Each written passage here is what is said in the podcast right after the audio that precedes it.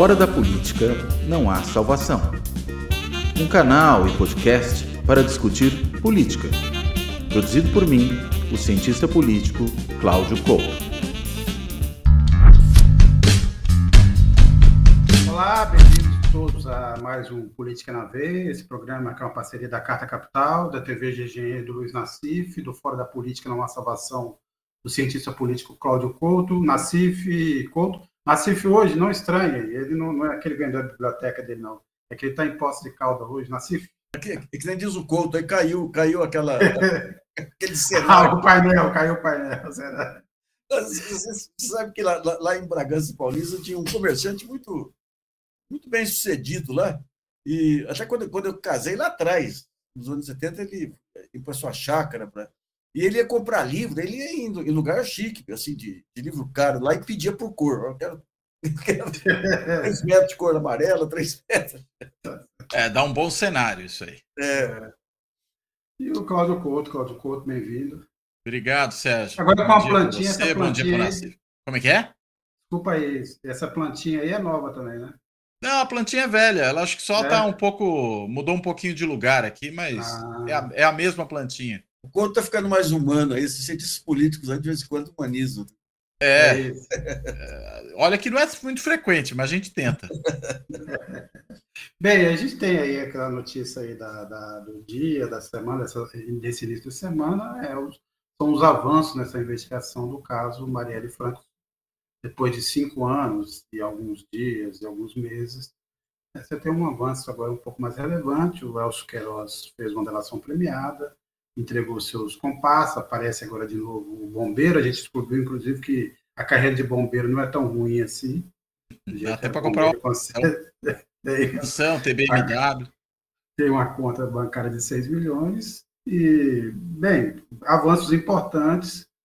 E a gente vai discutir aqui, por exemplo, se isso agora vai levar aos, finalmente, aos mandantes desse caso. De qualquer forma, é preciso louvar que um esforço feito nos últimos meses depois de cinco anos, você tem alguma luz é, em relação a esse caso, né? Uma coisa um pouco mais clara. Eu vou começar pelo Cláudio Couto. É, Cláudio Couto, é, a, a, partir do que foi revelado até agora, você acha que chegaremos em breve aos mandantes? O que, é que te pareceu essas, essas revelações aí desses dias? Olha, não sei se nós chegaremos aos mandantes, Sérgio, mas acho que nós estamos muito mais próximos dos mandantes do que estivemos em qualquer momento anterior. E chama atenção como, depois de tanto tempo, né, com a polícia do Rio de Janeiro trabalhando nessa história e resultando muito pouca coisa, para além da prisão dos executores, a gente consegue finalmente ter mais informações, né? E consegue ter alguém trabalhando, inclusive no sentido de obter mais informações de um dos executores aí, né? Ou no caso, o motorista, o Elcio Queiroz, uh, entregando uma, uma parte do, do bando. Né? Precisa ver se ele tem mais informações além dessas que a gente viu que já foram divulgadas até agora. Por exemplo, se ele sabe ou tem pelo menos uma ideia de quem tenham sido os mandantes. Mas quando a gente começa a olhar os detalhes desse caso, a gente vai vendo como tem uma série de entrelaçamentos né, dessa turma toda com alguns, é, alguns figurões da política fluminense que já tinham aparecido antes. Por exemplo, aquele Domingos Frazão, né, o seu irmão também, né, que tinham vinculações muito diretas com aquele que foi apontado como o intermediário para solicitar a execução, né, que é o tal do Macalé, o Edmilson Macalé, que foi também ele próprio executado numa, ali em Bangu, no Rio de Janeiro, se não me engano, em 2021.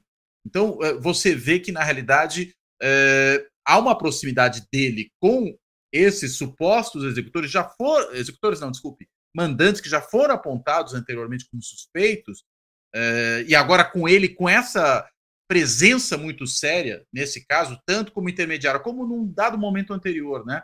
Naquele, naquela tentativa de atentado que acabou não dando certo. Como um participante direto, ele estava no carro também, naquele caso em que, ao que parece, o motorista refugou esse mesmo que foi preso agora, né? O Suel ele teria refugado, segundo pelo menos a interpretação do Rony Lessa. É, olha, tem muita coisa aí é, é, que começa, digamos, a fazer sentido dentro daquilo que já se sabia, dentro daquilo que já se suspeitava. Então, acho que a gente está realmente muito mais perto de saber quem foram os mandantes, né? Vamos ver se efetivamente isso se isso se concretiza, né? Essa revelação dessa informação que me parece que é a informação fundamental e se a Polícia Federal consegue fazer nesse curto período um trabalho que em cinco anos a Polícia do Rio de Janeiro, o Ministério Público do Rio de Janeiro foram incapazes de fazer. É, isso aí é o, é o, é fracasso do Ministério Público do Rio e da própria imprensa do Rio, hein? cá para nós. Eu, eu, levei no programa outro dia um, um Sérgio Ramalho, um rapaz que a melhor cobertura da época lá, e ele traz informações que se perderam no tempo ou ficaram escondidas, muito relevantes. Dois carros entraram lá no, no, no, no dia do crime, lá no Vivendas da Barra, e, e, o, e o, o, o Lessa lá, o, o assassino, saiu em um carro. Porque ali, ali, tem um episódio que, na época, a gente eh, trabalhou muito em cima disso aí, que a Globo é, faz a, a, denúncia em cima da, do porteiro. O porteiro que tinha lá o sistema que recebe o, o carro e diz que o sujeito queria ir no, no na casa do, do Jair Bolsonaro. É, de madrugada, o Bolsonaro lá, ele está fora do país, lá faz um baita de um forrobodó, diz que era mentira, pereré, pereré. De manhã, o filho pega o, o equipamento, pega o equipamento da portaria e apresenta lá a informação de que o, o, o carro que chegou era um carro, era queria, queria falar, é, falar na, na verdade, no, na, na outra casa. E daí a gente vai descobrindo, em cima das coisas que ele vai deixando, que o carro que ele disse que ia para. que era na, na casa do, do, do assassino lá, era, era um Uber. E tinha gente na casa dele.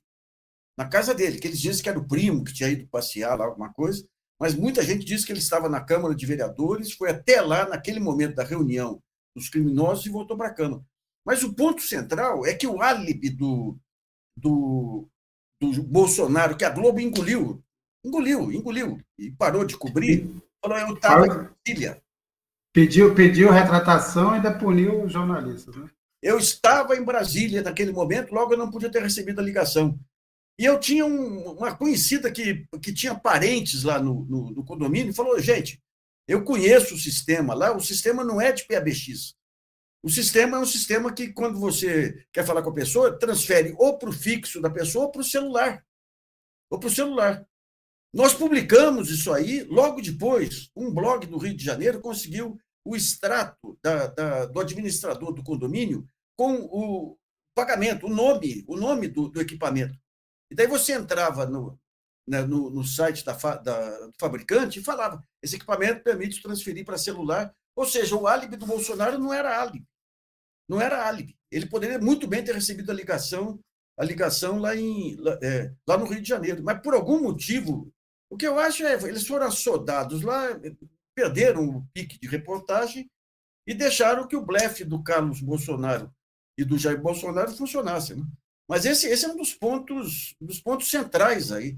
Nós fizemos um levantamento depois do, do Bolsonaro, através das redes sociais. Ele, naquele dia e no dia seguinte, ele adiou por um dia a volta para o Rio de Janeiro, ele ia voltar naquele dia. Ele disse que ficou doente, adiou por um dia, voltou no dia seguinte para o Rio de Janeiro. Ou seja, e daí você entra o ponto central. Por exemplo, você pega o Raul Jungmann.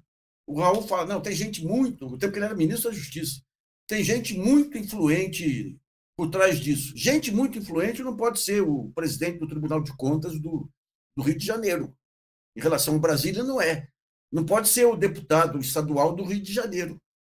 E daí entra o Braga Neto, que primeiro, segundo mês, falou: não, já sabemos quem são os mandantes, mas não vamos, eu não quero falar nada para não, não aparecer na frente dos investigadores, e nunca diz.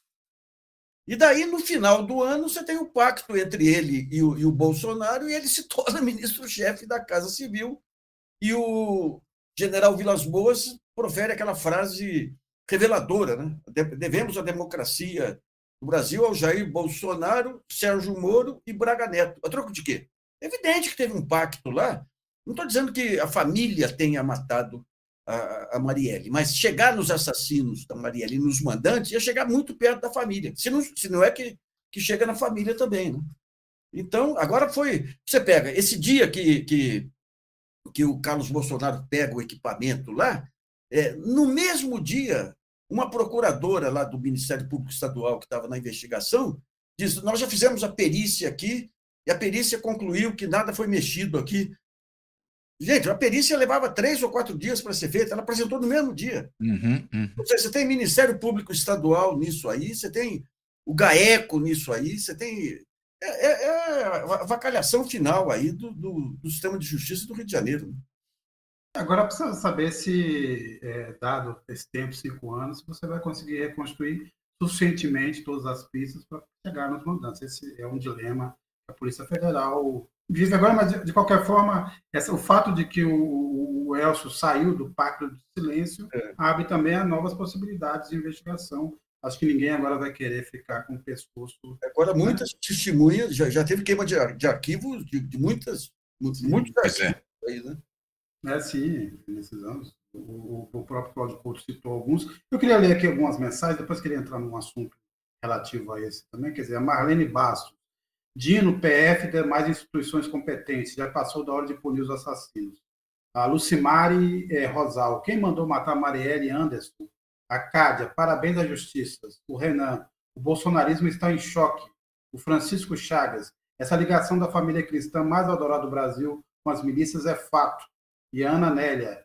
Tem que chegar nos mandantes. E o Carlos Almeida lembra aqui que toda vez que a água se aproxima aí do traseiro Bolsonaro, aí os robôs é, voltam uhum. a subir o termo Celso Daniel no Twitter. Tá de novo aí. No já, começa, já, já começou de novo? Já começou. Celso Daniel. É inacreditável. Quem matou o Celso Daniel. Foi eu, fui. É.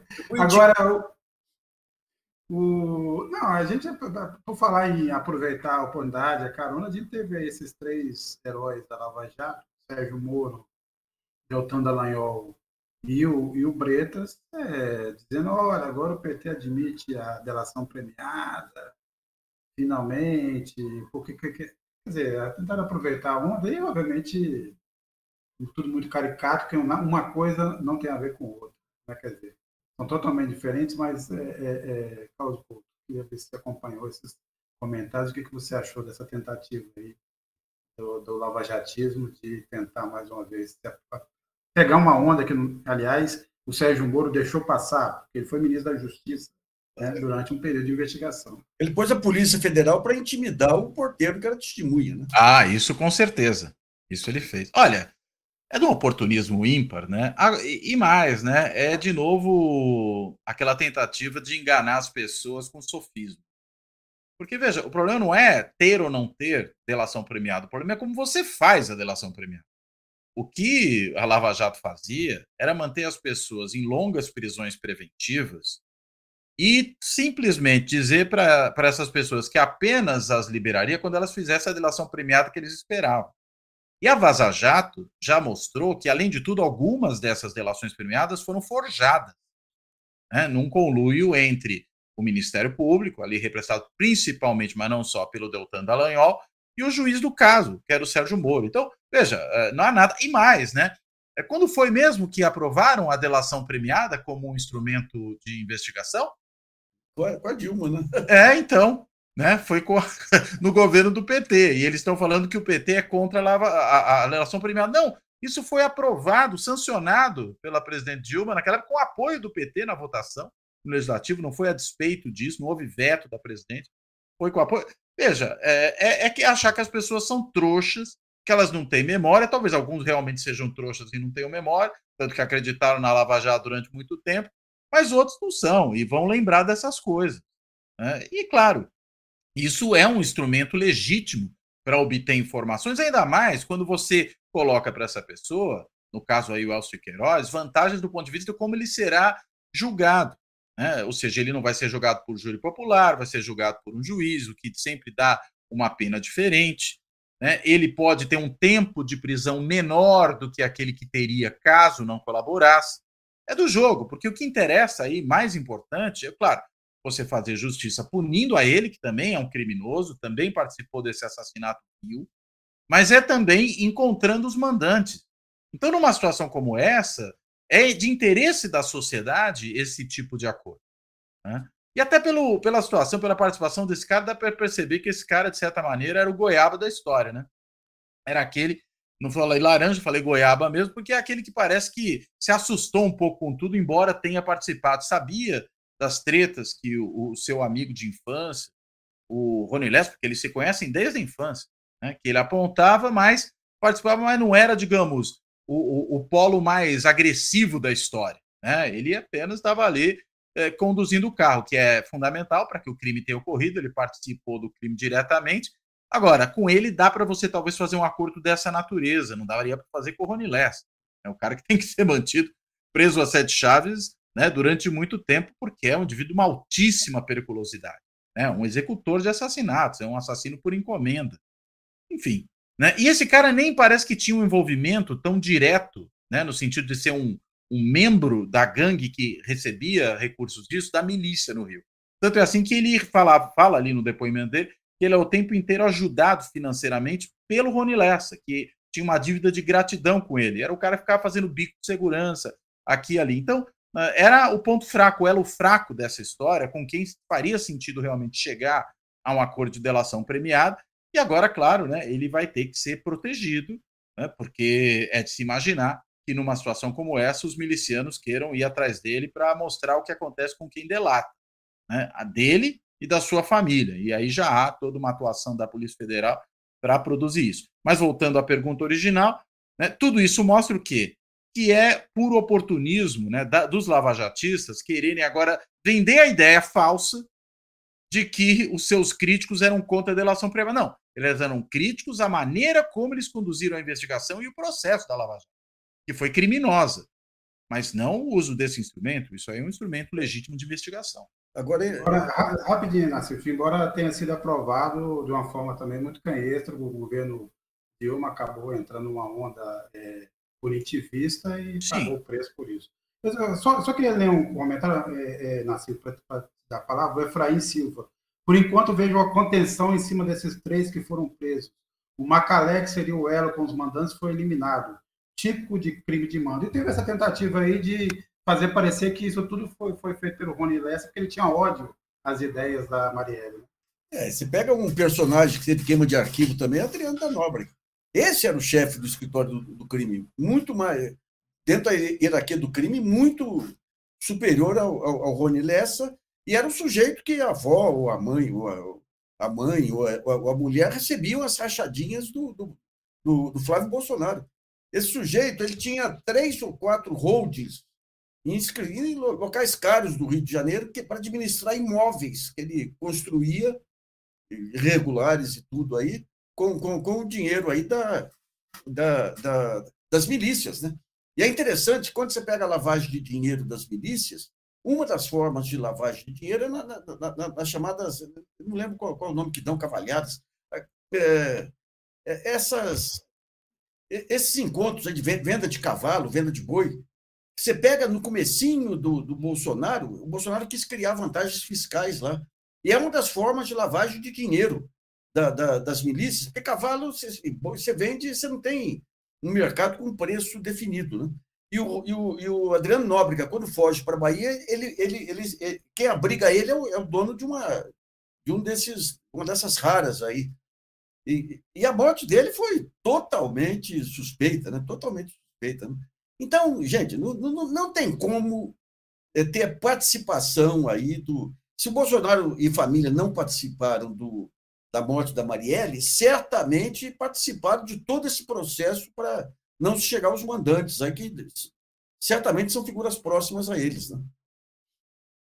Sim, sim. É, e, bem, a, entramos nessa nova fase da investigação. É, acho que temos aí agora pela frente essa, o, o efeito Elcio Queiroz, né? o fato dele ter rompido esse pacto, vai levar outros a falarem, inclusive agora esse bombeiro, que tinha sido preso, foi solto e voltou agora a ser preso, esse bombeiro milionário, né, que a gente tem pela frente. Agora, é, é, Cláudio Couto, de qualquer forma, é, esse, esse parece ser também um, um daqueles é, crimes que a gente não dessa vez não pode deixar passar, né? Quer dizer, ter uma solução para o caso da Marielle vai definir também se o Brasil quer realmente é, se tornar um país é, é, é democrático, republicano né, e capaz de combater esse tipo de crime. Né? A gente, é, essa revisão desses últimos quatro, seis anos, desse, é, desse processo, tudo depende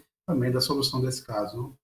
não, sem dúvida nenhuma, porque é um crime desses, né? Qual é a gravidade? A gente viu, por exemplo, durante muito tempo, muita gente da direita, da extrema direita em particular, os bolsonaristas, mas não só eles, querendo minimizar a relevância desse crime como se fosse mais um crime cometido no Rio de Janeiro. E não é.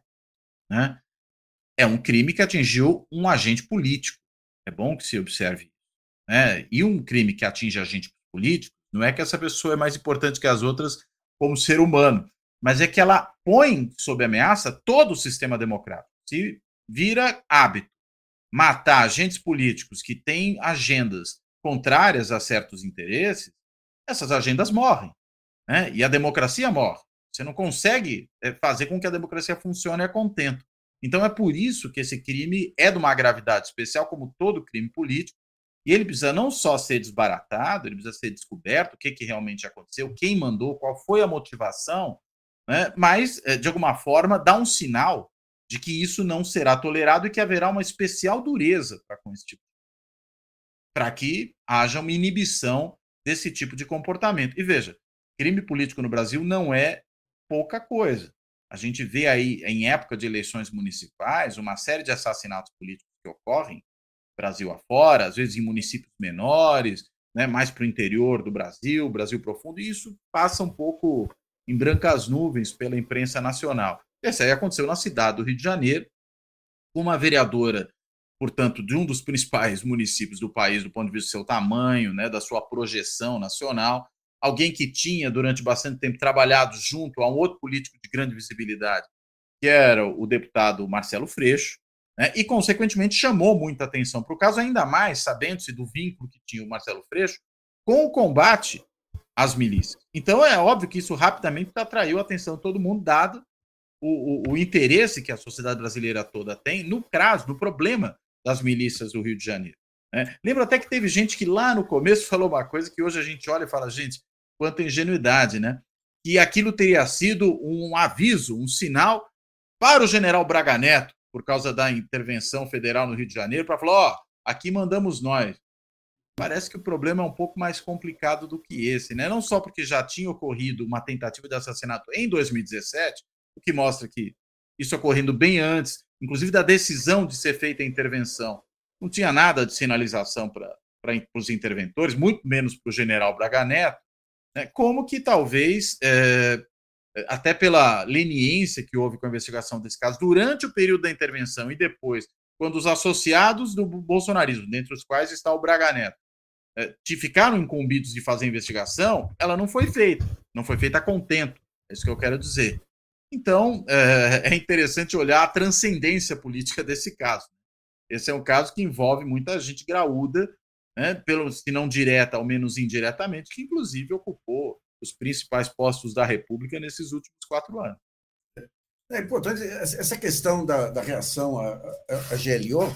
A polícia, parte da Polícia Civil do Rio de Janeiro, é, trabalhava com a hipótese de que a intenção foi melar a GLO, os dois principais críticos da GLO na época foram o Bolsonaro e o, e o Hamilton, o vice-presidente, o Hamilton Mourão aí. Por quê? Porque eles achavam que a GLO era um pacto entre o Temer e o Vilas Boas para ter uma, uma, eleição no final do ano sem a presença, sem a participação do Lula. Né?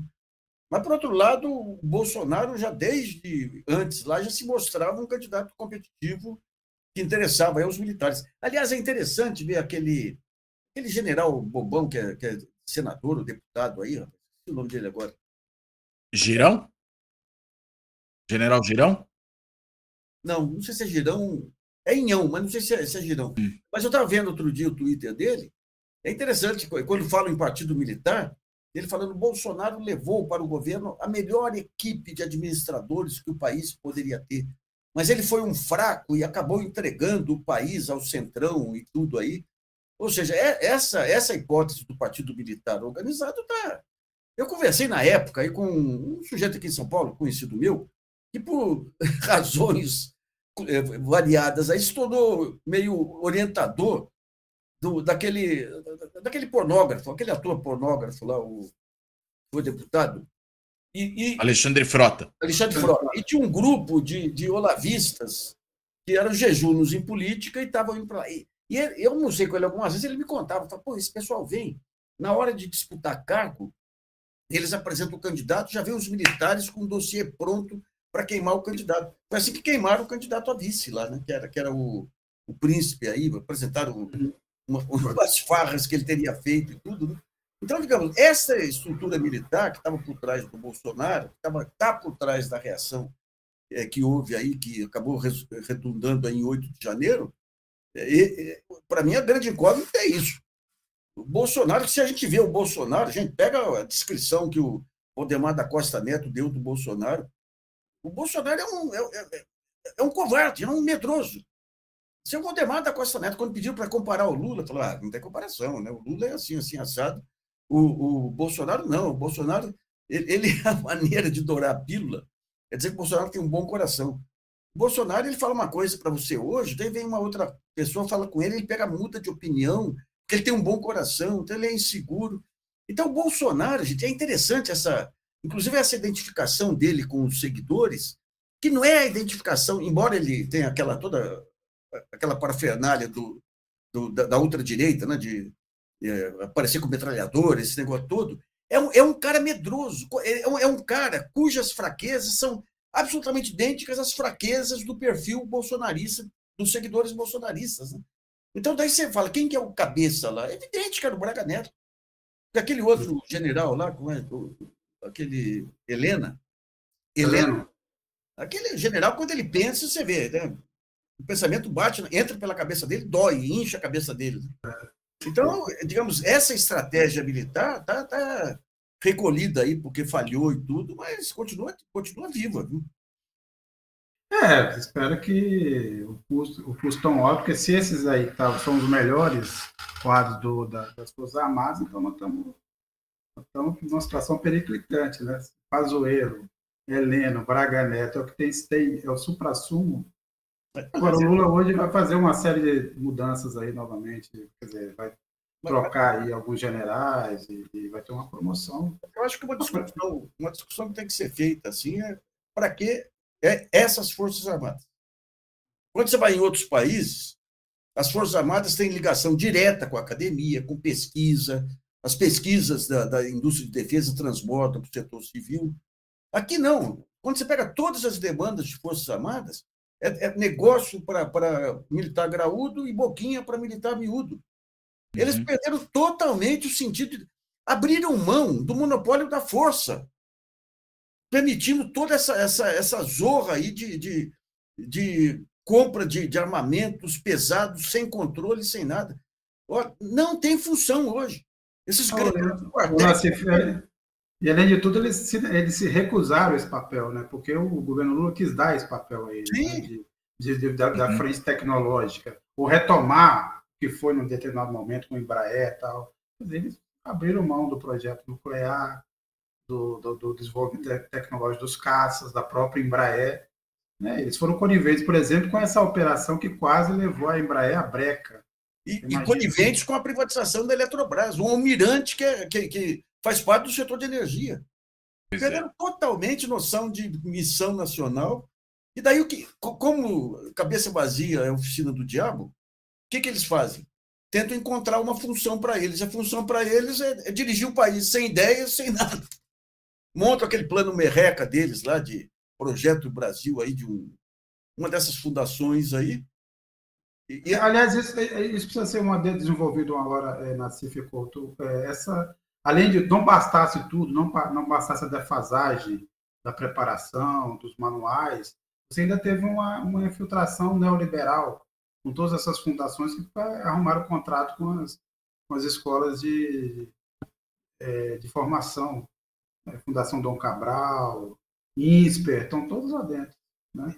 É, essa, essa ONG que montou, que montou esse projeto aí, no começo, ela pedia inscrições lá e fala: inscreva-se aqui que nós temos condições de, de arrumar cargos para você dentro da máquina pública.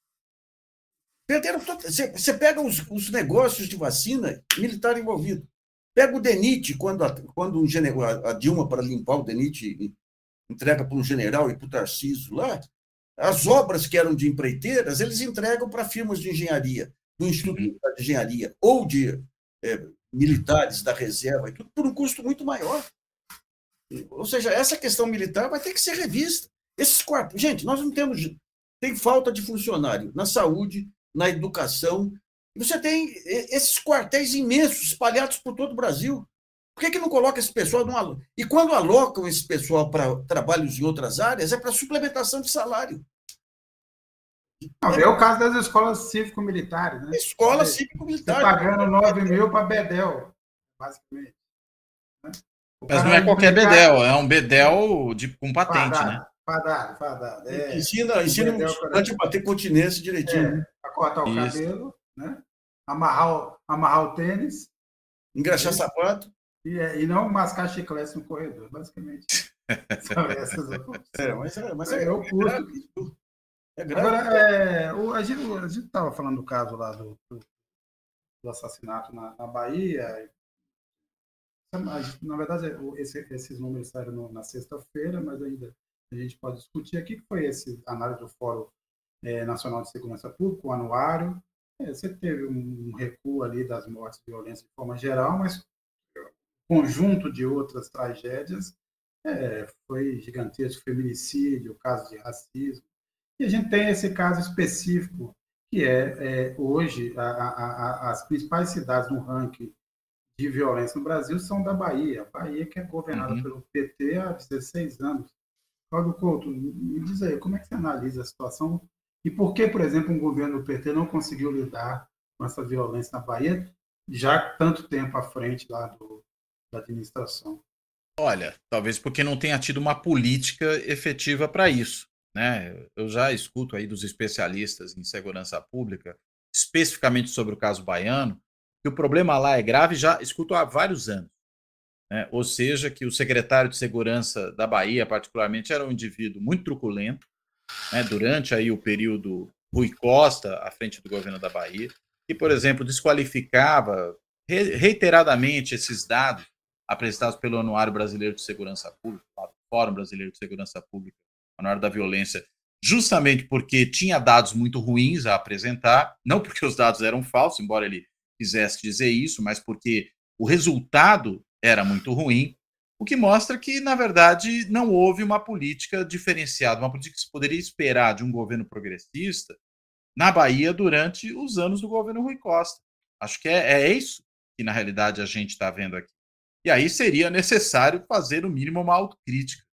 Né? Mas a resposta que veio do governo é uma resposta do atual governo baiano, é uma resposta surreal, uma resposta que a gente podia imaginar vindo talvez do Tarcísio de Freitas, né, governador bolsonarista de São Paulo, né, do governador bolsonarista de Santa Catarina, do Wilson Witzel, né, quando ainda era governador do Rio de Janeiro, né, que eh, os que foram mortos pela polícia era tudo bandido.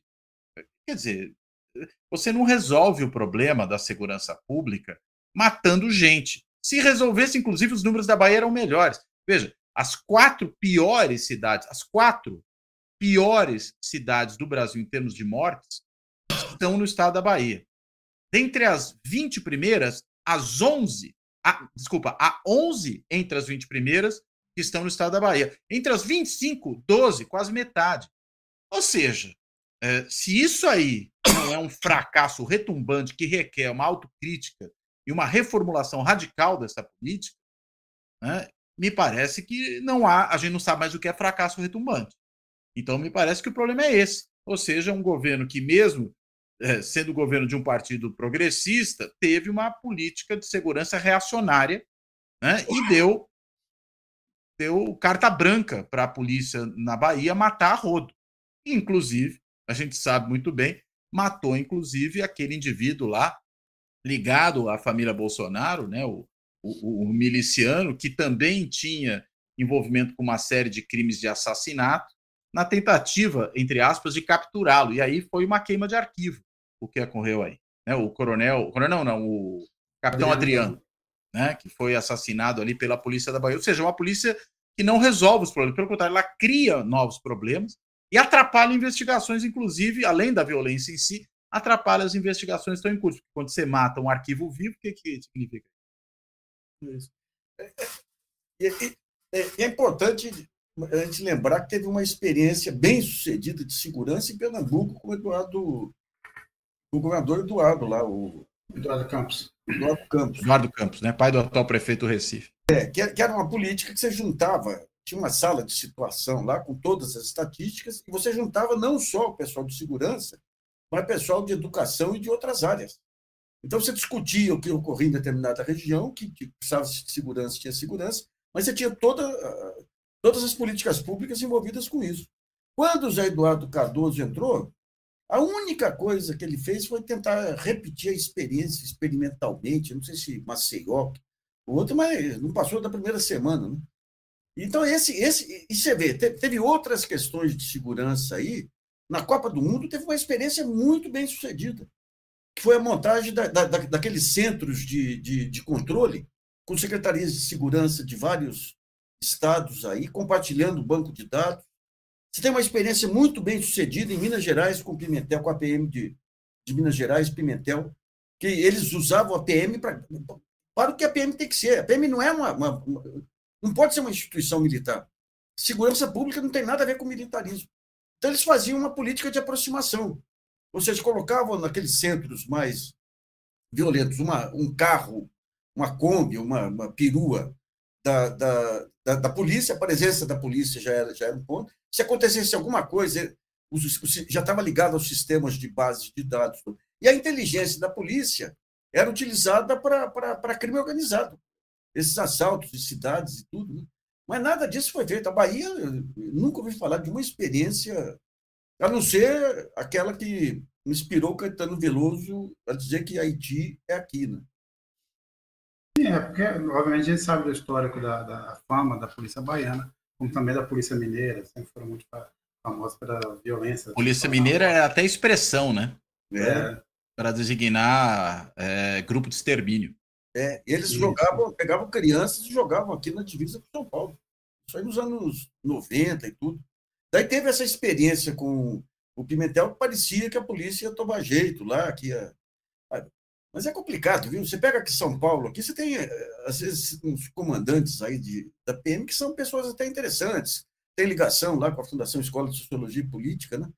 Mas eu lembro um seminário que nós fizemos uma vez, foi uma, uma major da reserva lá que fez um estudo sobre a violência, falou, não, eh, tem esse negócio do soldado para ser respeitado, tem que ter morte nas costas, mas ela falou, não adianta você querer estabelecer disciplina se vem o chefe do chefe, que é o governador, não diz que tem que ter violência, que bandido tem que ser. Que isso vem desde o, desde o Alckmin. Né? O Alckmin já era assim, o Dória prometia é, advogados do Estado para defender quem matasse bandido, né? o, o Rio de Janeiro, o Witzel, é a mesma coisa. Né? Então, digamos, é, é, é, é um jogo complicado. E quando se fala de desmilitarização da polícia militar, o que passa é a ideia de que vai desmanchar. Não. Você vai transformar a polícia militar numa polícia de segurança e não, e, e não uma polícia. Porque o militar, ele, ele trata o inimigo. E a segurança não pode ser vista como um inimigo. É evidente que tem que pegar o bandido e tudo, mas a população não é inimiga. Você vê o que o Braga Neto fez naquela invasão do Morro do Alemão, lá, que foi um escândalo né, de violência e tudo mais lá, né?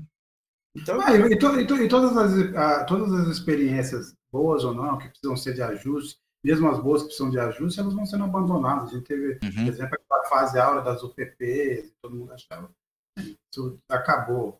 É, uma das poucas medidas que a gente pode lembrar aqui de, de, de boas medidas do, do, Dória, que foi a Câmara no, nos uniformes, está sob ataque constante. As ouvidorias são combatidas como né? um ouvidor, por exemplo, em São Paulo, corre risco de vida. Né? É. Não Bem, isso é esperado, né? É só isso é lembrar é que ocorreu em 2006, lá com aquele massacre, 500 pessoas mortas aí pela polícia com aquele maluco que era o secretário de segurança aí, o, depois virou caixinha do, do, do Alckmin, agora sumiu aí o. Não lembro o nome dele. Ele, ele invadiu a Assembleia acompanhado de um batalhão da Polícia Militar para intimidar deputados. E daí, quando teve aquela invasão do PCC, a retaliação foi sair matando gente aí para todo lado, na Baixada Santista. Mataram meninas grávidas, mataram. E nada, esse crime nunca foi apurado, nunca foi apurado. Para mim, a maior vergonha da história de São Paulo foi esse crime. Agora, o, obviamente, o anuário, ano a ano, ele vai ampliando suas pesquisas e tal, ele incluiu novas análises e tal, mas, de qualquer forma, o, o número também de feminicídios e de é, é, relatos de racismo também são assustadores, não, Cláudio? Não, são assustadores, né? Agora, mostra também uma desigualdade imensa no país, né? A gente tem, na realidade, índices de violência muito diferentes dependendo da região onde a gente estiver, né? A gente, enfim, vai para o norte do país, sobretudo das áreas de fronteira, é um grau de violência brutal, né? O, o estado com maior índice de assassinatos por 100 mil pessoas é o Amapá. Né? Estamos falando ali de um estado que fica na fronteira ali com, com os países ao norte do, do, continente, com as Guianas e tudo mais. É, a gente vê, por outro lado, que estados do sul e do sudeste, sobretudo o caso de São Paulo, Santa Catarina, são estados com um índice muito baixo comparado ao resto do país em termos de assassinatos. Né? Isso, na realidade, reflete muito dos recursos que esses estados têm. E também, no caso, acho que particularmente Santa Catarina, né, antes que os bolsonaristas venham dizer que é porque as pessoas andam armadas lá, isso acontece, a gente está falando do Estado brasileiro com menor índice de desigualdade. Né? A melhor taxa de desigualdade do país está em Santa Catarina, o menor Gini, né, que é o índice que mede desigualdade. E isso normalmente se reflete mesmo né, em questões como, como segurança pública. Né? Não tem a ver, desse ponto de vista, tanto com ser um Estado mais conservador ou menos conservador, mas tem a ver com essa estrutura social que é menos desigual. E isso acaba produzindo índices de violência também muito menores. Em São Paulo, a gente tem essa Pax Romana, imposta aí pelo, pelo PCC, né? o PCC que, na verdade, eu vou dizer aqui, racionalizou o crime, num certo é. sentido. Né? Em vez de muito estardalhaço e muita violência, ele, na realidade, atua de uma forma mais discreta e mais eficaz, e com isso acaba também produzindo uma redução, ainda que paradoxalmente, como resultado de ser uma estrutura muito organizada e monopolista. Porque onde você tem o PCC disputando espaço com outras gangues, com outras facções, outros de crime organizado, aí o, o bicho corre solto. Aí você tem um grau de violência brutal. Né? E vimos também que, eh, por outro lado, apesar desses números péssimos, aos quais a gente já fez referência no caso da Bahia, a região do país onde mais cai a violência, pelo menos medida em número de homicídios por 100 mil habitantes, é a região Nordeste. Né? Ainda tem índices muito altos, mas é onde a melhora tem sido mais intensa. A gente pode até imaginar um pouco as coisas relacionadas. É onde você tem mais a melhorar, você pode ter um índice eh, eh, melhor. Mas você tem políticas interessantes sendo feitas em alguns estados. Né? Se na Bahia foi o descalabro aí da gestão Rui Costa, por outro lado, a gente vê, no caso da gestão do Camilo Santana no Ceará, muito sucesso. A gente vê uma gestão é, que conseguiu minimizar consideravelmente o, o, grau da violência, inclusive da letalidade policial. E olha, enfrentando no meio do caminho uma greve de policiais militares, né? Que culminou, inclusive, naquele episódio é, é, pitoresco da retroescavadeira do Cid Gomes. É. Sabe que uma vez o, Sergipe, Marcelo Deda, quando era governador do Sergipe, montou um programa de segurança lá. Eu estive em Sergipe, ele colocou um coronel da PM lá para me ciceronar daí o coronel falando aí da, como, como tinha melhorado tudo, eu falei, mas e, o, e, o, e os jagunços aqui? Ele falou, ah, hoje continua, existe ainda, mas é diferente. Eu falei, diferente como, coronel? Ah, hoje eles só matam por convicção. tá certo. Ah, ele chega lá, melhor. aquele fulano abusou da minha irmã, isso aqui, daí ele fica louco da vida, daí ele mata por convicção. tá certo. Não, é um, é um avanço, é um avanço. Agora, lembrando também. É, Deixa eu falar uma, pontinha para explicar essa queda de mortos também, que está que, que tá ligado ao que o Couto falou da, dessa Pax. Porque o PCC e outros foram para o norte, lá aquele negócio de família do norte, tudo aquelas chacinas todas. E agora houve uma consolidação de territórios também lá no norte e nordeste, que trouxe, digamos, a redução, a redução de mortes. Né? É, não, era isso mesmo que eu ia falar, eu ia lembrar também desse ponto. Você, passou um período que o Nordeste estava disparado, e é justamente nessa, nessa, nesse período de disputa ali por território. Exato. Quando o PCC vai entrando ali e tenta desalojar as facções já instaladas. Nassif, só uma lembrança, hein? O secretário de Segurança de São Paulo, a qual você se referia aí, que tinha esse estilo quem não reagiu está vivo, era o Saulo de Castro Abreu. Isso. Saulo de Castro. Inclusive. Que fim teve o Saulo de Castro? Hein? Ele... para o Milton Neves. Ah, o, o, o, Saulo, ele, quando o Alckmin assume, ele assume como Casa Civil do Alckmin. A primeira coisa que ele fala é o seguinte: vamos reduzir em 25% o, o, o pedágio aí. É sinal, sinal para as empreiteiras lá, né? Mas eu tenho um, um, episódio trágico aí com o governador, o vice-governador que substituiu. Ai, meu Deus do céu, estou ruim de memória aí, viu? O, o, advogado do Mackenzie lá, o, que, que depois. Se desgandra? Não, pelo amor de Deus. O... Foi vice de quem? Lembo, Cláudio Lembo. Ah, o Cláudio ah, Lembo. Cláudio Lembo. Porque você tinha de um lado, você tinha o, o, o Saulo, e de outro você tinha o Nagashi, que era o secretário de administração é, é, penitenciária. É, é dos presídios aí. E tinha um terceiro, que era da justiça, que eu não lembro o nome agora. E conversando com esse terceiro, ele falou: olha, não dá conversa, porque para você fazer uma política de segurança, tem que juntar os três setores. E quando junta, o Saulo quebra o pau, e daí o Alckmin, para não ter injeção mais, parou de ter a reunião. E o Saulo já tinha cometido toda sorte de abusos aí, já tinha, já tinha mandado prender um, um dono de restaurante porque bloqueou a rua, levou os soldados lá para da, da, da PM para a Assembleia. Quando é, cai, é, entra o Cláudio Lembo, ele consolida o Saulo e tira o Nagashi. Daí eu não, eu, eu não resisti, sabe? Eu fui, eu fui até o palácio lá, falei, governador, você está cometendo um negócio muito imprudente aí. O Saulo é um alucinado.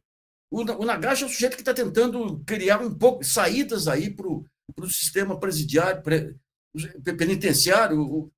Ele falou: não, não, toda a informação que eu tenho é que o Saulo é, é muito eficaz, muito eficiente. Ele era muito falante, era. E daí, pouco Procurador, tempo, né? Membro oriundo do Ministério Público. Dessa República do Ministério Público teve é. muito peso em São Paulo na política paulista durante muito tempo. Inclusive, teve até um governador, né? Fleury, Foi o Fleury. É. E logo depois teve o massacre aí de 2006. Massacre Exato. terrível, terrível, terrível. Eles saíram matando pessoas aí, jovens, que. É, porque as escolas, algumas escolas perceberam que vinha o massacre e falaram para os alunos não irem. Mas quando você pega a Baixada, principalmente, e aqui em São Paulo, os alunos que iam para a escola, sendo negros, eram fuzilados. E só reduziu, só reduziu o, eram 100 mortes por dia. E só reduziu quando pessoas do Ministério Público Federal, não estadual, junto, pegaram o pessoal do Conselho Regional de Medicina e pediram para mandar legistas lá para o Instituto Médico Legal. Quando os legistas chegaram lá, caiu de um dia para outro para sete mortes por dia. Porque eles sabiam que era o trabalho do legista que é, permitia a investigação do crime. E até então eles tinham cumplicidade lá dos, dos legistas, lá do, do IML. Né? Agora, Nassif, eu vou introduzir aqui uma, outra, uma, uma nova discussão, dessa vez sobre outro tipo de assassinato, um assassinato que o Nassif conhece bem, que é o assassinato de reputação. Queria saber o que você achou dessa investida do Globo contra o Márcio Postman. Quer dizer, deixa eu só contextualizar aqui para quem, quem, nos assiste. Né? Então, é, nos últimos anos, quem mexeu nas estruturas das, de pesquisa, levantamento, foi o governo Bolsonaro e foi o Paulo Guedes. Paulo Guedes destruiu o censo, quis mudar vários índices, quis esconder várias informações sobre a inflação, quer dizer, mexeu nesses nesses todos os pontos. E agora, com a possibilidade, se aventa a possibilidade de o Márcio Postman ser o presidente do IBGE, e vem o Globo e diz que há um risco do Brasil, do Brasil ter agora índices manipulados. E aí lembrou o caso da Argentina tal, é que manipulou os dados de inflação. O que, que você me diz? E de onde vem isso, na sua opinião? Olha, o que está acontecendo foi aquela duas jornalistas, a Malu e a, e a, a Malu que, que, que, que, começa aí com. A Malu é você tem uma disputa para cargos, desde Supremo Tribunal Federal a, a, a autarquias e tudo. Daí basta chegar na Malu, um dos lados, e contar um monte de coisa sobre o, o, adversário lá, que ela coloca lá. Ela coloca sempre no, no coletivo, né? Ministros do Supremo não estão gostando de tal coisa, militares não estão gostando de tal coisa. E em relação ao Márcio Postman, ela fez um artigo viu, viu. Você pode discordar do Márcio, o Márcio é um baita intelectual aí, é um cara que tem, aliás, dentro do PT, é um dos poucos que tem uma, uma visão moderna de, de, de estudos sociais e tudo, e ela coloca que ele vai ser uma escolha pior do que o pior bolsonarista. É uma indignidade. E diz que corre o risco de manipular é, as estatísticas. Gente, quem conhece o IBGE, quem conhece o IBGE, o modo de, de, de levantar estatísticas, sabe que é impossível um negócio desse. Aliás, o, o Guedes conseguiu manipular Banco Central, conseguiu manipular BNDES e não conseguiu manipular o IBGE. O cara acabou caindo lá, porque a máquina não, não topou. Né? E daí o pessoal caiu matando em cima da, da, da, da dela, e daí a Miriam Leitão pegou a síndrome do escorpião. Né? Que a Miriam, naquela, naquela, naquele auge do, do denuncismo aí, o que ela fez ali na época, lá, denunciou um funcionário lá do Palácio que tinha mudado. Alterado, sim. Tinha, tinha, tinha é, é, mudado, é, tinha colocado uma informação na, na Wikipedia que ela e o, e o Sardenberg tinham errado previsões, com link e tudo. Ela fez um bafafá dizendo que o PT tinha montado uma organização para acabar com a reputação. E a Dilma caiu na conversa. Né? Ferrou com o coitado do rapaz, que era um rapaz do interior que estava lá. Logo depois teve um episódio dela no, no, no avião, uma semana depois dela viajar, ela disse que ela foi agredida por manifestantes da CUT no avião. Uma... Daí parou, voltou uma mídia mais civilizada aí, daí a síndrome do escorpião. Ela acusa o Postman de ter afastado duas figuras centrais do IPEA, que é o Castelar e o Bonelli. Eu perguntei para o Postman lá. Falou, não, o Castelar continuou fazendo trabalho lá e o, e o outro, o Regis lá, já estava aposentado e queria continuar usando a estrutura do IBGE. Seja o que for, mas dizer que é. ele pode até ter tido discussões metodológicas sobre como classificar a classe média, tudo. Dizer que o cara é um manipulador, o cara que tem 20 livros lá na, na, na Amazon, tem não sei quantas teses aí, acusar o cara de suspeito de manipulação, comparar aquele, ao que ocorreu na, na Argentina, se isso não for assassinato de reputação do pior nível, eu não sei o que, que é. Viu? Lembrando que o governo Bolsonaro teve o Adolfo Saxida. Pois é. Adolfo Saxida é qualquer coisa, meu amigo. Mas... Não, e a Malu chama o, o, o, o, Márcio de, de terraplanista econômico. Isso é uma, é uma Por quê? Porque é da escola de Campinas. Ele nunca discutiu macroeconomia. O Sachida criou lá o PIB do setor privado separado do PIB do setor público, que é uma é. heresia. Heresia. E passou em incólume. Né? Mas, é. bem, quer participar dessa conversa? Não, é, é, é, eu acho que é, bom sempre para o jornalista não tomar certas declarações pelo valor de face, porque a gente sabe que tem interesse aí por trás, né? E acho que isso certamente pode ter ocorrido aí no caso do Postman. Agora, a passagem do Postman pelo IPEA, ela foi realmente uma passagem muito controversa, inclusive entre as fileiras petistas. É bom que se diga isso. E aí a questão não tem a ver tanto com convicções metodológicas ou com posições teóricas, com escola né, de escola econômica, mas tem a ver muito com a condução do IPEA administrativo e politicamente no período do, do Márcio Postman. E isso tinha a ver, por exemplo, com um controle muito grande, uma centralização na presidência daquilo que poderia ou não ser dito pelos pesquisadores. É grande. Né? E isso produziu uma reação fortíssima por parte de vários quadros do IPEA. Acho que até o quadro, o caso aí que você mencionou, não o do Regis Bonelli, o outro. Castelar. Do Castelar, é, e também, desculpa, daquele do economista argentino, agora me escapou o nome dele aqui. Economista liberal argentino que. Eu queria lembrar o nome desse. Me, me fugiu aqui agora o nome dele, depois a gente se lembra. Que é um economista, enfim, sem entrar no mérito das posições, se concorda ou não concorda, mas um economista respeitado sua, dentro da sua escola e tudo mais. Uh, e, mas mesmo para a gente, vamos dizer, que teria alinhamento político por conta das suas posições com o próprio governo, houve essa tentativa de cerceamento. Mesmo que não tivesse. Não, é boa, boa, boa, boa a, a, o pesquisador aí tem que ter autonomia, né? E, e, aí a presidência foi muito complicada. Então, tem também aí uma, umas críticas que são feitas ao, ao Postman, que eu creio que vem dessa experiência para muitos dentro do próprio governo, e não só entre o pessoal, como diz lá no texto da Malu Gaspar, ligado ao Alckmin, mas mesmo o pessoal do próprio PT, é uma experiência muito negativa no IPE, que é muito diferente, por exemplo, da avaliação que se fez durante os anos do Glauco Arbix, no IPE, que era tremendamente bem avaliado, alguém conduzia o, a, tudo ali de maneira muito tranquila. O período póstuma foi um período muito mais tumultuado. Agora, centralizar a opinião no, no órgão que nem o IPEA realmente é. Não, não pode. Muito, não pode fazer isso. É, é, contra, né? Embora o IBGE seja de uma natureza diferente, também seria um risco. Né?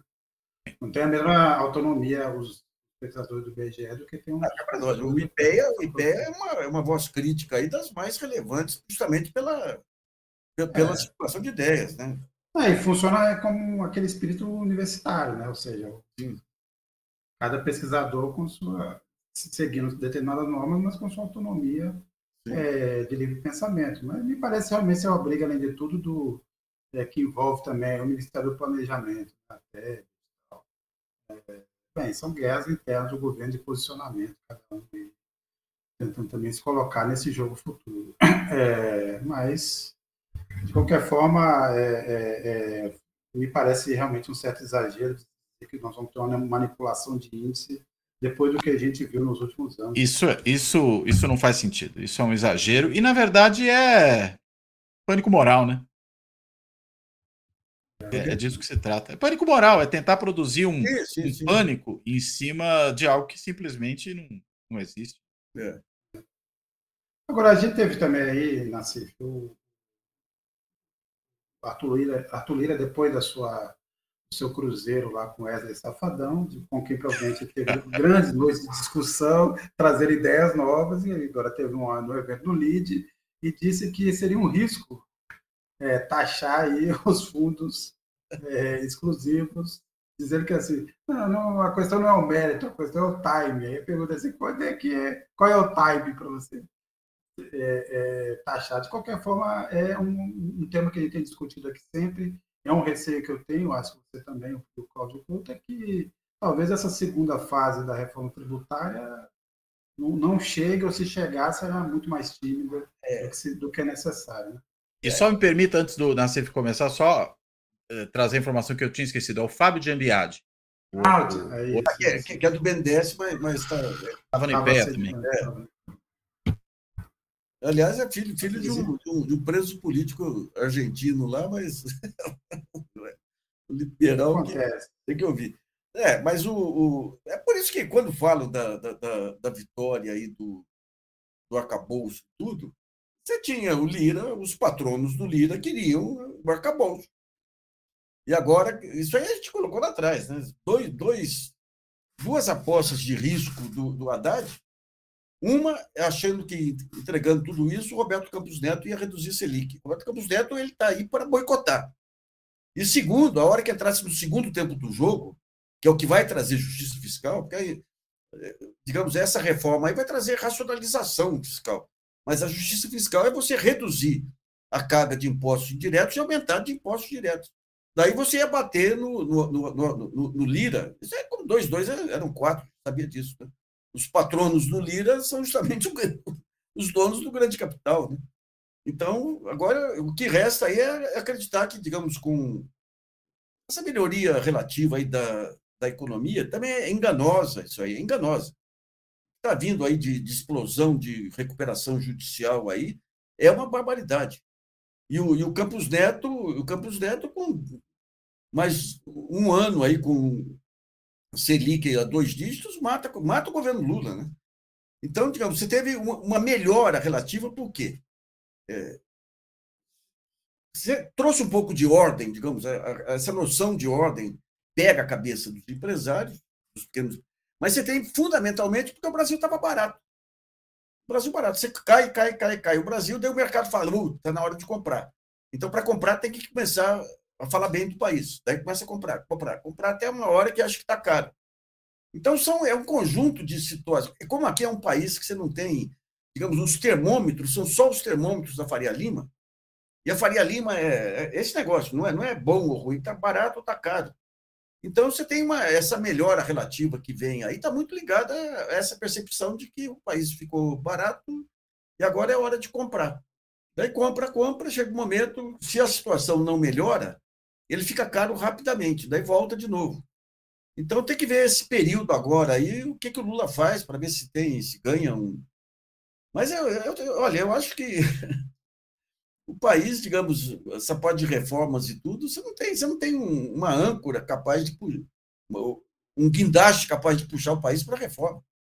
Você não tem sistema partidário, o PT, que é o único partido relativamente organizado, é, é, perdeu totalmente o ímpeto de reformista, reformista dele. Os demais partidos não existem.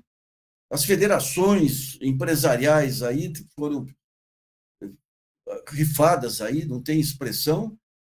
Então você não tem que nem na China. Na China você tem, eh, digamos, o um desenvolvimentismo em cima do, do, não é uma democracia, né? Então você tem em cima do partido comunista lá que segura a peteca contra as pressões. Aqui você tem a grande força do mercado, que é, que é mídia e sistema, sistema judicial. Sistema judicial. E que, como que você contrapõe a isso? Se, o governo não, não, ele não traz esse papel agregador de, de propor as reformas porque não se sente fortalecido. É, o próprio Lula não tem. O Lula, o grande projeto dele é o projeto da inclusão social. É isso, e a pacificação. É isso que vai transformar o Lula num personagem da história. Mas não é o do estadista. Não é do cara que quer transformar o país aí. De... Então, digamos, a maldição da, da estagnação ainda vai nos perseguir por bom tempo ainda. Agora, é, falando nesse cenário aí, um pouco está falando pro internacional, a gente teve essa eleição na, na Espanha que acabou até surpreendendo de uma forma positiva. Foi uma, vamos dizer assim, foi uma jogada de pôquer do, do primeiro-ministro socialista Pedro Sanches que acabou dando algum resultado, mas eu queria é, ouvir o Cláudio Couto. As pesquisas, então, até as vésperas, davam, a sessão de uma pesquisa que foi publicada é, na Austrália, é, para não para escapar do período lá de, de proibição de divulgação de pesquisas. É, na Austrália sempre fica pronto antes, né? A gente sabe. É. PP dava PP Vox, o que não aconteceu, mas queria ouvi-lo. O que você achou desse resultado? Olha, foi realmente surpreendente diante aí do que o grosso das pesquisas vinha mostrando, embora a gente cada vez mais vê eleições em que esse tipo de coisa acontece.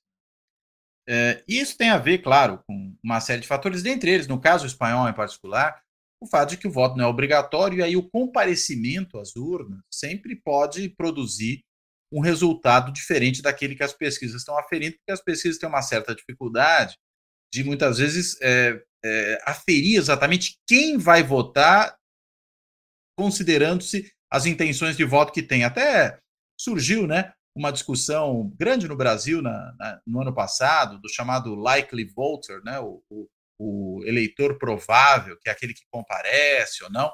É, esse problema é um problema realmente é sério que faz com que muitas vezes as pesquisas, mesmo aquelas feitas mais próximas do momento da eleição, elas deixem escapar alguma coisa. Agora, entendo também que ocorrem algumas mobilizações aí, e nesse caso, o, o receio da extrema-direita, de que a extrema-direita crescesse muito, levou outros eleitores aí receosos da extrema-direita às urnas uma, um, alguns deles talvez votando no partido da direita tradicional espanhola, né, no, no, no, PP, que cá entre nós tinha lá atrás seus laços também com o franquismo, né, ainda deve ter saudosistas do franquismo ali sim, no meio, sim. mas perto do Vox é quase um partido de esquerda, brincando um pouco aqui com as distâncias, né, porque o Vox é um negócio alucinante.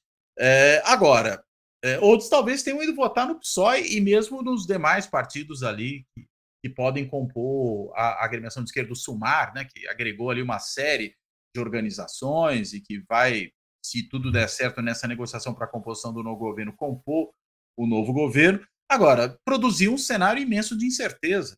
Se houver muita dificuldade para fechar esse acordo, a gente pode ter que ter novas eleições, e aí vai saber o que acontece né, nas novas eleições, se os eleitores do Vox, por exemplo, que não foram votar, não comparecem, os eleitores que foram votar contra o Vox vão manter a motivação de voltar às urnas, é, gera uma incerteza brutal. Então, acredito que o, o Pedro Santos vai ter que ser muito habilidoso aí para poder entrar em acordo, sobretudo com os partidos regionais, e aí particularmente os da Catalunha, e aí ver o que se negocia. Dentre outras coisas, existe a possibilidade de uma uma anistia, né? Aqueles que lideraram a tentativa de independentização da Catalunha recentemente. E cá entre nós, até me parece que seria saudável para a democracia espanhola isso, né? Ter essa anistia e, e seguir em frente. E, claro, respeitando também as autonomias locais. A Espanha não é formalmente uma federação, mas na prática precisa ser. E o próprio regime das autonomias, que existia né, de uma outra forma, que foi o que, inclusive, quando foi revisto por parte do governo do PP, é que levou à eclosão mais radical dos movimentos independentistas, é, restaurar talvez grande parte das autonomias dessas regiões para mantê-las dentro do, do, do, Estado espanhol. Né? Então, acho que a situação é essa. Esses partidos regionais, embora nanicos aí do ponto de vista do seu tamanho geral, são fiéis à balança nesse momento. Ah. E claro que vão tentar extrair tudo que puderem para poder realmente dar apoio a esse governo. Inclusive, as declarações tanto do Partido Catalão mais à esquerda como do mais à direita foram na mesma direção, né? Os dois partidos nacionalistas, né? Nós não estamos preocupados aqui com a governabilidade da Espanha, nós estamos preocupados com a Catalunha. Então, o Pedro Sanches vai ter realmente que sentar com esse pessoal, conversar e encaminhar algum tipo de acordo, que, claro, não vai poder chegar à independentização, isso seria um suicídio político, mas tem que talvez passar pela, pela devolução de prerrogativas dessas regiões, e me parece seria de bom tom também, seria saudável para a democracia espanhola anistiar, permitir inclusive que voltem do exílio, né? O Puigdemont está lá na Bélgica já há um bom tempo, faria sentido ele voltar para a Espanha. É, então, só três pontos sobre isso. Primeiro é que eu, eu, teve uma campanha, uma reta final do PP, o PP achou que em algum momento ele conseguiria se livrar do Vox, esse parceiro desejado, e fazer uma maioria absoluta. E fez uma campanha na reta final para se dissociar do Vox. Eu acho que isso acabou é, pes, é, pesando contra. E o Sanches tem ser. esse problema, porque no fundo é o seguinte: o voto de domingo na Espanha foi um voto pelo centro. Se você pensar o, o, o Vox perdeu 19 assentos, mas é, o Sumar perdeu 7 e os partidos pró-independência também perderam cadeiras. É, o, o, PP teve uma, grande evolução e o, e o PSOE ganhou duas cadeiras, ao contrário do que se imaginava. Então foi um uhum. voto mais para A grande dificuldade do Sanches será como compor esse governo, é, cedendo para os partidos é, pró-independência, mas sem é, é, desagradar essa base que está pedindo outra coisa, está né? Tá pedindo, preocupada com outros temas. E talvez a gente caminhe mesmo por uma a necessidade de uma nova eleição. O, o, o, o Santos terá que ter, ter, muita habilidade, mas obviamente é o único habilitado. Me parece que o Feijó do PP tenha qualquer chance, porque com, é, é, o seguinte: com o, o, o Vox ele não vai para, sem o Vox ele não vai para lugar nenhum, com o Vox também não, porque nenhum outro partido aceita essa composição com o Vox. Bem, eu agradeço a quem nos acompanhou. Nacife, é, boa estadia aí em Poços de Caldas, é, centro do mundo. Né? Era. É. Agora virou o centro do imundo, depois que Vai fazer um banho perolado lá na, nas termas Antônio Carlos. É. Ai, meu Deus. É isso aí. Cláudio Couto, Pessoal, Um abraço, gente. Um abraço, Sérgio. Um abraço, Nassif. Um abraço para todo mundo aí. Até mais.